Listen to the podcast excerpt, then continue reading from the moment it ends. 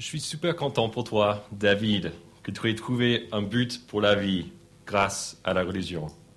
Il semble que tu es bien installé dans, ton église, tu as l'air satisfait et c'est super, juste super. Je pense même que tu as raison, c'est important de chercher au-delà de nous. Mais je pense que même un jour, je ferai pareil que toi. Mais tu vois, pour moi, en ce moment, c'est un petit peu différent. Il me reste plein de choses que je n'ai pas encore faites dans cette vie. Je ne veux pas perdre mes soirées pour aller au culte le dimanche matin. Il y a plein de filles dans les boîtes avec qui je n'ai pas encore couché. De plus, j'ai des projets pour ma vie. Je veux trouver un bon boulot, gagner beaucoup d'argent, acheter une jolie maison, une bonne caisse. Je veux voyager partout et découvrir tout ce que ce monde peut m'offrir. Et enfin, quand ma retraite sera assurée, et quand j'aurai plus envie de faire grand-chose, je viendrai avec toi, David, au Kalinka, le dimanche matin. Je chercherai aussi Dieu, je réglerai tout ça à ce moment-là. J'imagine que nous connaissons tous peut-être une personne comme ça, et peut-être vous, euh, ce matin, c'est un peu comme juste comment vous êtes.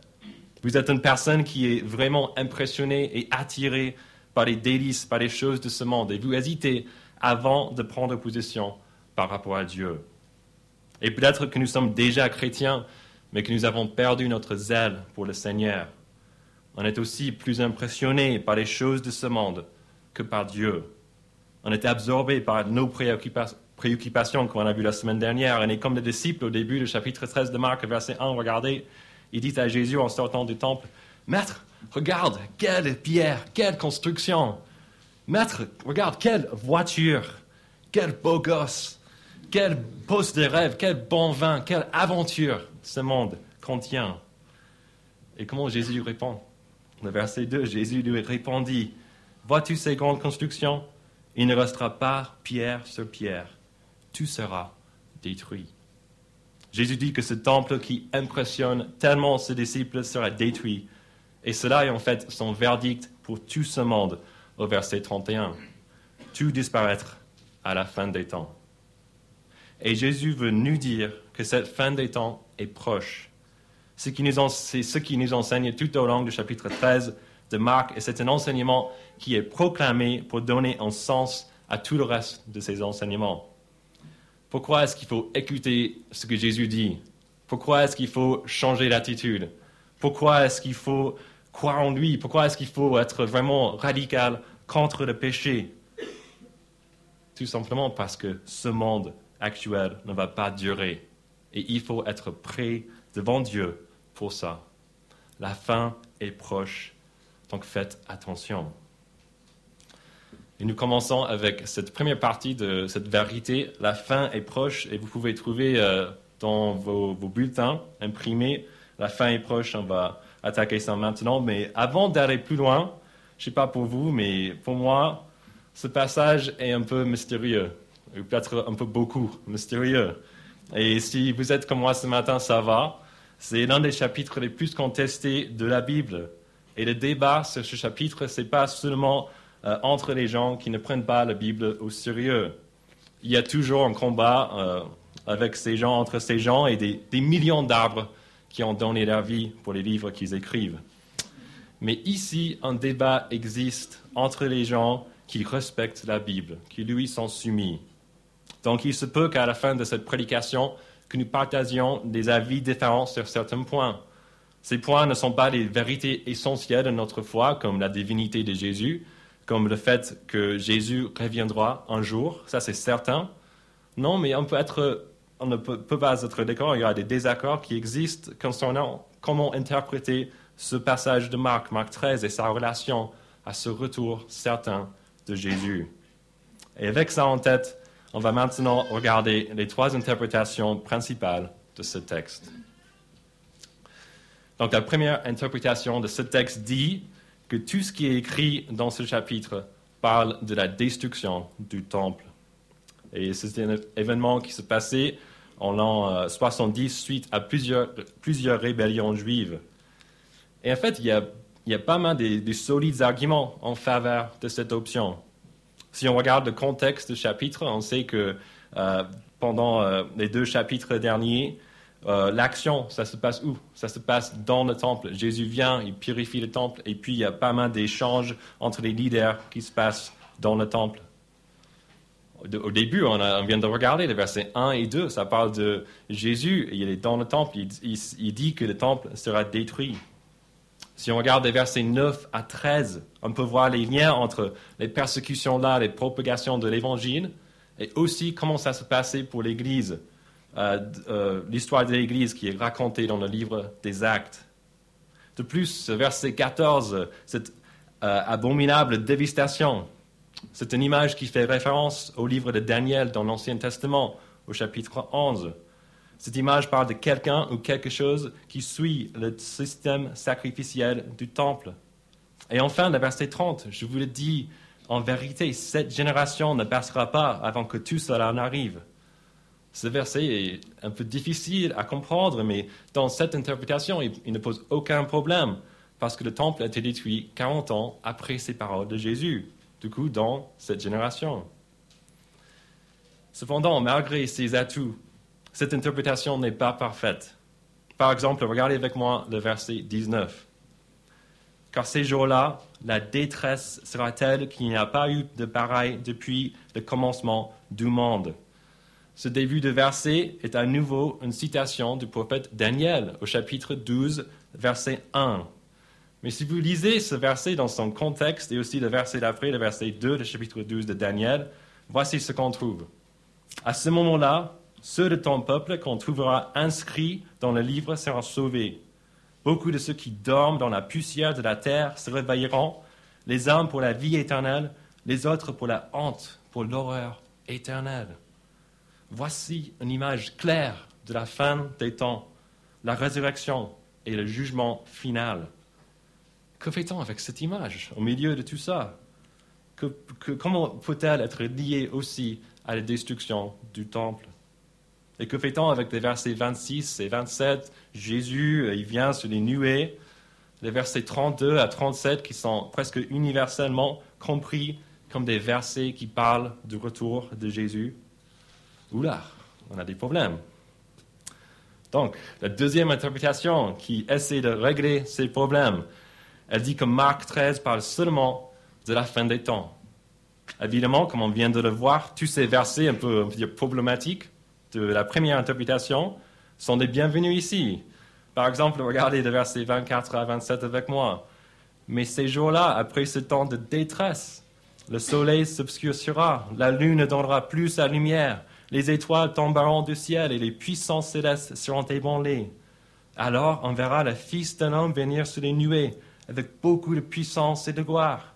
Il enverra ses anges et rassemblera ceux qu'il a choisis des quatre coins du monde de l'extrémité de la terre jusqu'à l'extrémité du ciel. Quelle image de retour de Christ, de, fin, des fins des temps.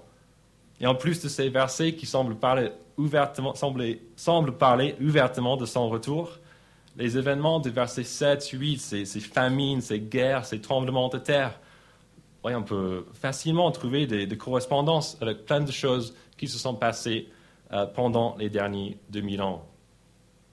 Par contre, de la même manière que les points faibles de la première interprétation sont les points forts de la deuxième, les points forts de la première interprétation sont les points faibles de la deuxième. Que fait-on avec le contexte de ce chapitre? Et que fait-on avec le début aussi? Et les versets 14, par exemple, qui semblent parler ouvertement aussi du temple. Eh bien, le verset 30 euh, pose un problème. Que fait-on avec son verset qui dit que cette génération ne passera pas avant que tout cela n'arrive. Ça, fait presque 2000 ans que Jésus a, prononcé ces, paroles, et à ma connaissance, il n'y a, pas personne, euh, il y a, personne qui est encore en vie de cette époque, non? Donc, dans tous les cas, ces deux, deux interprétations provoquent presque la même quantité de problèmes qu'elles en résolvent. Et maintenant, c'est le bon moment, on va passer vers cette troisième interprétation. C'est le moment de, dévoiler l'interprétation magique qui réglera tout le problème de ce texte. J'espère que vous êtes prêts. Mais en réalité, c'est c'est ce que vous attendez. Je vais vous décevoir. cette interprétation parfaite n'existe pas, peut-être pas encore à mon avis, mais je crois que cette troisième interprétation que je vais vous présenter, c'est la plus juste. Et cette interprétation est simplement un mélange des deux premières. Du coup, ce que Jésus nous explique dans ce chapitre 13 de Marc est en quelque sorte lié à la destruction du temple et aussi à la fin des temps. Et pour défendre cet avis, revenons au tout début du passage. Jésus part du temple et au verset 3, regardez, puis s'assit sur les monts des Oliviers en face du temple. Pierre, Jacques, Jean et André lui posèrent en privé cette question. Dis-nous, quand cela arrivera-t-il et à quel signe reconnaîtra-t-on tous ces événements vont s'accomplir? Que tous ces événements vont s'accomplir? Quand on lit cela, c'est difficile d'imaginer que Jésus va, va pas parler un peu du temple euh, dans sa réponse. Cependant, regardez là, ou plutôt les questions des disciples. Ils demandent d'abord quand le temple sera détruit et quel signe accompagnera les moments où tous ces événements vont s'accomplir? Mais quels sont tous ces événements? Euh, On n'a pas d'indice vraiment dans la question elle-même, mais quand on voit la réponse de Jésus, le fait qu'il parle ouvertement de son retour à quelques endroits, donc il semble que Jésus est en train de répondre aussi à une question concernant tous les événements de la fin des temps. Et jusqu'ici, il y a pas mal de gens qui sont d'accord. OK, Jésus il parle des deux choses en même temps, mais cette interprétation devient difficile et vraiment compliquée parce qu'on souhaiterait qu'il y ait vraiment une, coupure parfaite dans l'explication de Jésus. On veut qu'ils disent, OK, verset 5 à 31, temple, 32 à 37, mon retour, c'est facile. Pourquoi est-ce que pourquoi est-ce qu'il y a tellement de livres, tellement d'avis, tellement d'interprétations de ce passage? C'est simple, c'est simple. Mais ce chapitre n'est pas conforme à cette attente. Les images de versets 19 à, à 29 sont des images du retour de Christ, mais elles arrivent directement après les images du temple, comme c'était le même jour. Et que fait-on avec le verset 30 à la fin de tout cela? Pour surmonter ces difficultés, je pense qu'il faut considérer deux aspects de la prophétie biblique. Premièrement, la prophétie biblique est souvent un mélange d'images qui ne sont pas chronologiquement organisées. Par exemple, nous avons étudié en tant qu'Église le livre d'Ésaïe, en moins de les premiers 39 chapitres. Et au chapitre 11, euh, ce chapitre commence en parlant de la venue du Messie. Puis il avance dans le temps, euh, vraiment vers une image de la nouvelle création. Et après ça, il revient en arrière. C'est souvent comme ça dans les prophéties bibliques. Prophéties bibliques, euh, excuse-moi, euh, excusez-moi. donc, c'est, n'est pas vraiment bizarre de voir que c'est pas chronologiquement organisé comme on, comme on le veut. Et deuxièmement, deuxièmement, une prophétie biblique s'accomplit souvent à deux reprises. Par exemple, dans Nombre chapitre 27, avant la mort de Moïse, il demande à Dieu de donner un nouveau berger pour le, peuple, pour prendre soin des brebis. Et Dieu choisit Josué. Mais c'est notre Josué qui accomplira parfaitement cette prophétie, comme nous avons vu au chapitre 6 de Marc, quand Jésus, ce qui est le nom grec pour Josué, s'est manifesté en tant que le berger parfait de son peuple. C'est lui qui prend parfaitement euh, soin de ses brebis. Et cela est, à mon avis, ce qui est en train de se passer ici dans Marc 13. Jésus nous parle de la destruction du temple et aussi de la fin des temps. Les, images sont mélangées et les accomplissements se passent à deux reprises. Et on sait maintenant que le temple a été détruit euh, suite à une période de persécution et de propagation de l'Évangile. Et maintenant, on est en train de vivre une génération ou peut-être une époque et c'est notre euh, façon de traduire ce mot, euh, génération. On est en train de vivre une époque où le partage de l'évangile continue. La persécution des chrétiens continue. Les tremblements de terre sont là, il y a plein de guerres, euh, des, rumeurs de guerre.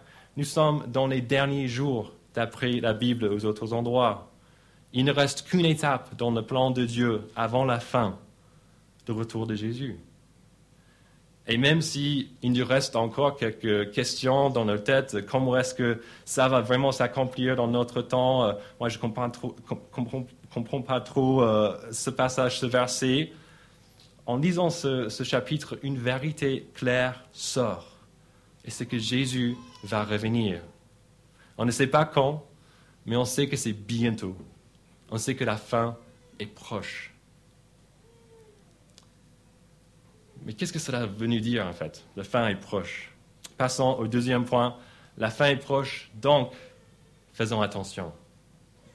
À partir du verset 5, la structure du chapitre 13 est jalonnée d'avertissements. Un même mot est répété quatre fois dans les versets 5, 9, 23 et 33. D'ailleurs, le verset 23 est traduit différemment, mais c'est ce même mot. C'est regardez, soyez sur vos gardes, attention, faites bien attention. Le but de l'enseignement de Jésus, que la fin est proche, c'est que nous fassions attention. C'est de nous avertir à quatre reprises de quatre dangers. Et on commence avec ce premier danger dans les versets 5 à 8. Faites attention parce que beaucoup seront trompés. Regardez le verset 5 avec moi. Jésus dit, Faites bien attention que personne ne vous égare. En effet, beaucoup viendront sous mon nom et diront, C'est moi. Et ils tromperont beaucoup de gens. Quand vous entendrez parler de guerre et des menaces de guerre, ne vous laissez pas effrayer, car il faut que ces choses arrivent. Cependant, ce ne sera pas encore la fin. Une nation se dressera contre une nation et un royaume contre un royaume. En divers endroits, il y aura des tremblements de terre, il y aura des famines, et ce sera le commencement des douleurs. À cause de guerres, saillismes, famines, beaucoup seront trompés par des faux sauveurs. Jésus ne veut pas que nous soyons parmi eux. Il ne veut pas que nous vivions dans la peur parce que le monde tombe dans la détresse. Euh, il, dit qu'il faut en fait que ces choses se passent. C'est prévu. Il a le contrôle. Et au lieu de signaler la toute fin, ils ne sont que les commencements des douleurs. Donc, annulons nos dimanches passés autour de, avec nos calculettes, en train d'essayer quand est-ce que Jésus va revenir. Annulons ces, ces après-midi, s'il vous plaît. Arrêtons de, passer notre, notre temps en analysant l'élection d'un tel président, en combinaison avec le tremblement de terre survenu hier en Argentine. Ça ne sert à rien. Et, euh, ne, soyons, ne soyons pas non plus égarés par les théories de complot ou par les personnes qui disent qu'ils ont trouvé la date du retour de Christ. Attention, spoiler, personne ne le sait. Même pas Jésus. Vous pouvez regarder le verset 32. Faisons attention à ne pas tomber dans ces pièges, à ne pas être égarés par les imposteurs qui tromperont beaucoup. Deuxième danger, deuxième avertissement, faites attention parce que vous serez persécutés. Verset 9 à 13.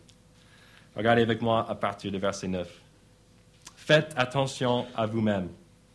On vous livrera aux tribunaux et vous serez battus dans les synagogues vous comparaîtrez devant les gouverneurs et devant les rois à cause de moi pour leur apporter votre témoignage. La persécution, c'est la réalité de beaucoup de nos frères et sœurs dans ce monde. Il y a beaucoup d'endroits qui existent où être chrétien, c'est un crime. Et pour ceux qui subissent euh, cette persécution pour le nom de Christ, Christ, une promesse leur est donnée au, au verset 11.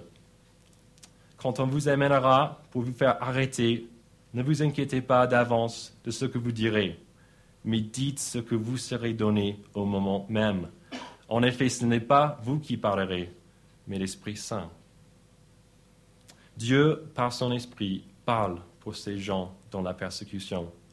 Et si vous voulez, euh, savoir ce à quoi ça ressemble, je vous invite à lire le livre des Actes.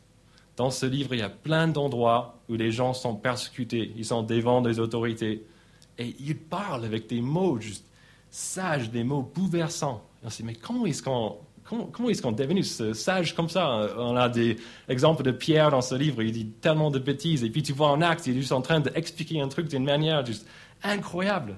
Comment ça s'est fait? Ce n'est pas le Saint-Esprit qui donne des paroles aux gens. Cependant, cette promesse est bien encadrée. Elle n'est pas pour les gens, elle est, pour les gens persécutés qui parlent devant les autorités. Elle n'est pas une excuse de rien préparer pour une étude biblique ou une prédication. Mais tu vois, David, euh, Je bien, je ne veux pas être une barrière entre l'Esprit et son peuple. Je ne fais rien pour qu'il puisse faire tout. Et c'est bien dit ça, mais c'est faux.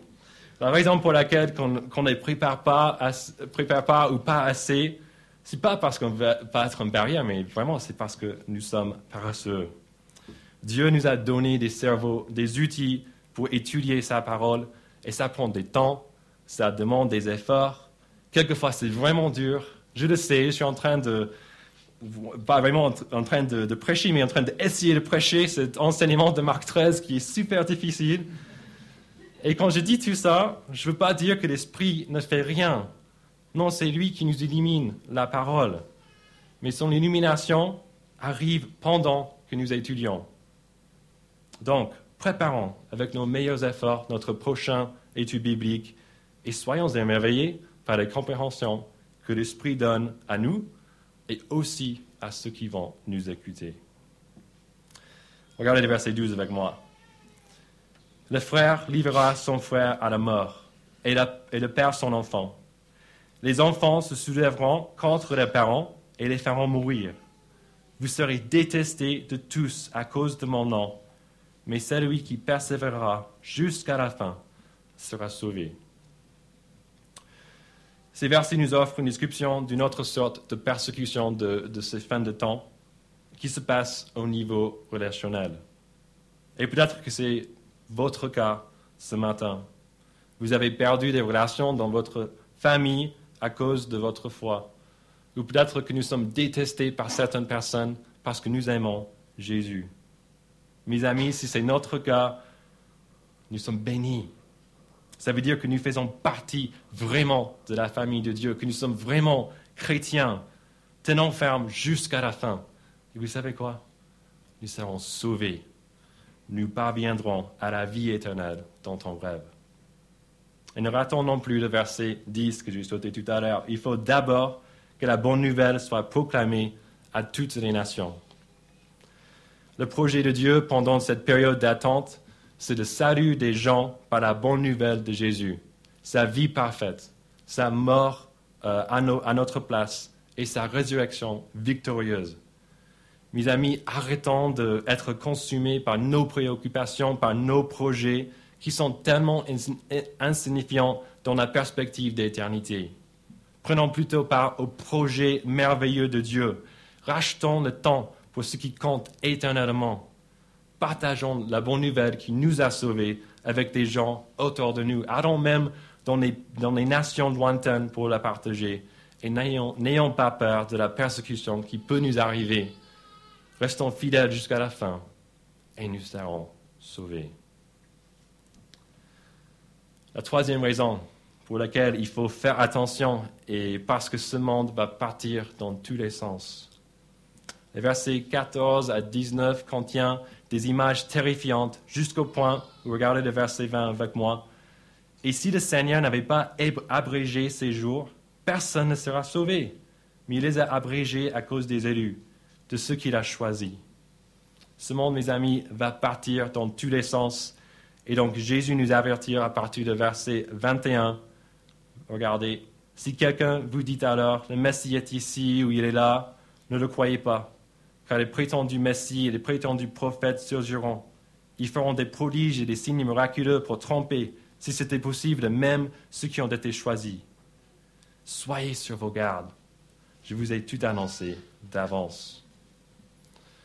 Jésus nous dit que les gens viendront et qui feront des signes miraculeux.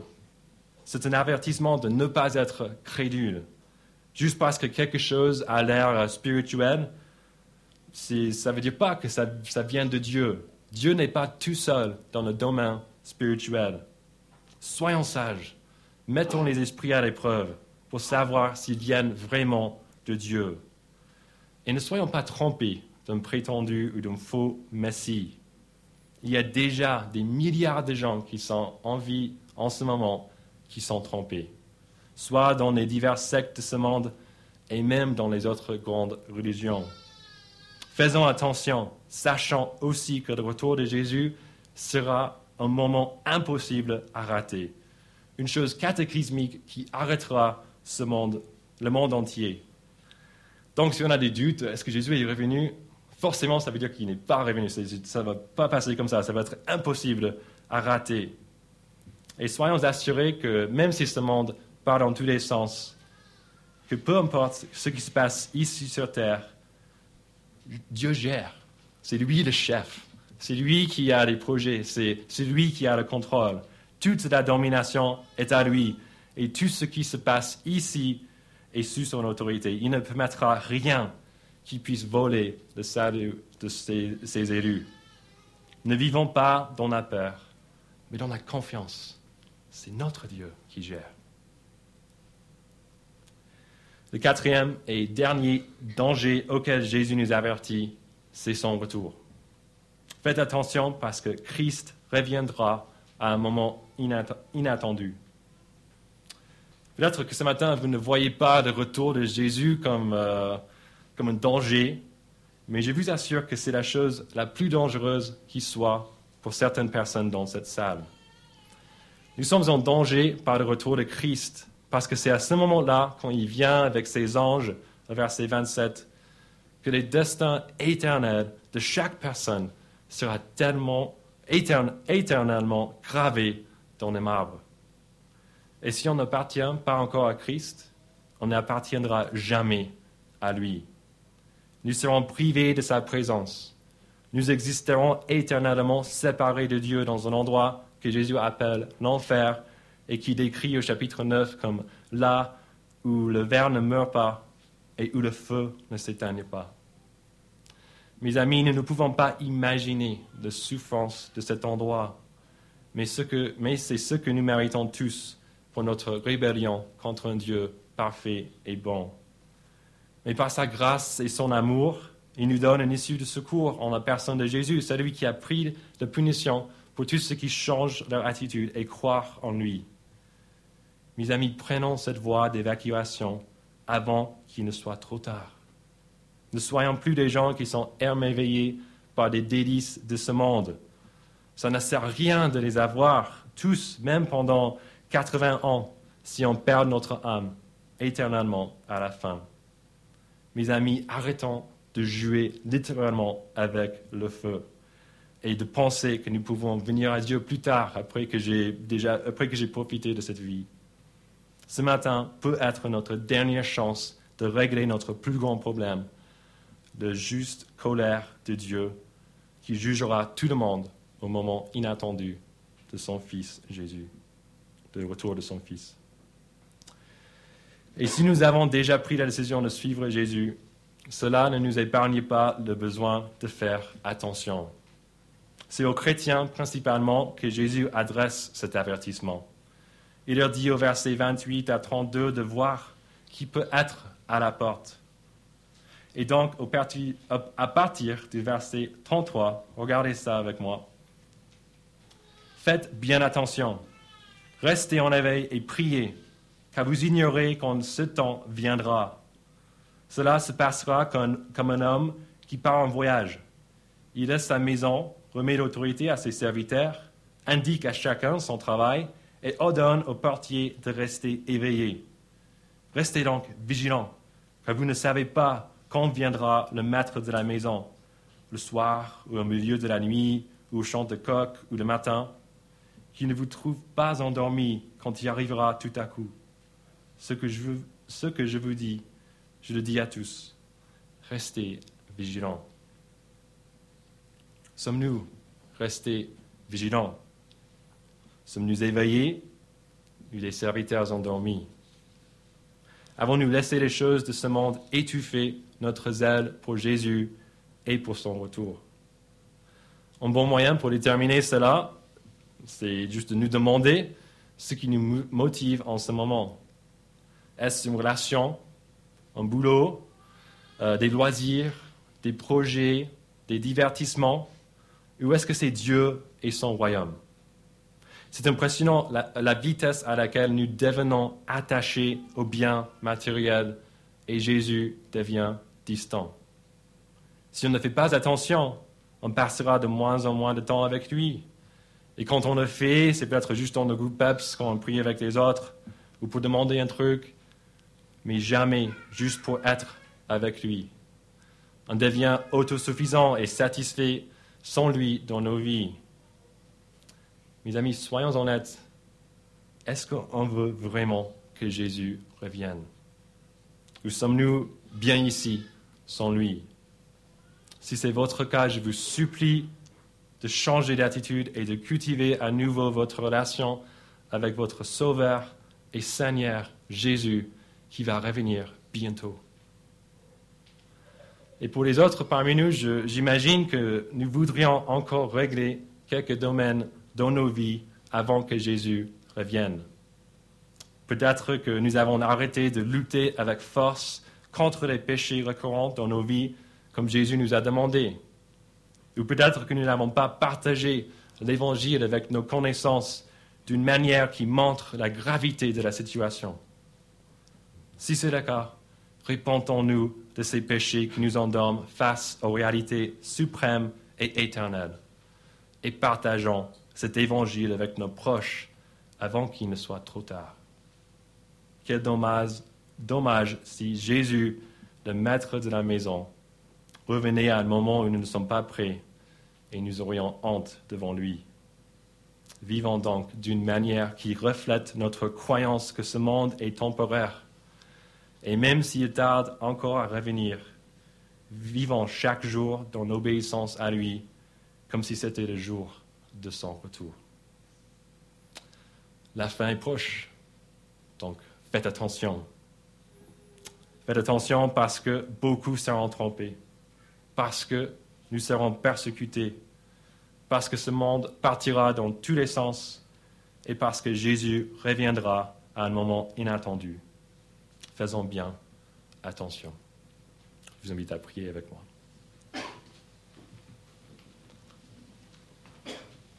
Père, ma prière ce matin est, est vraiment simple.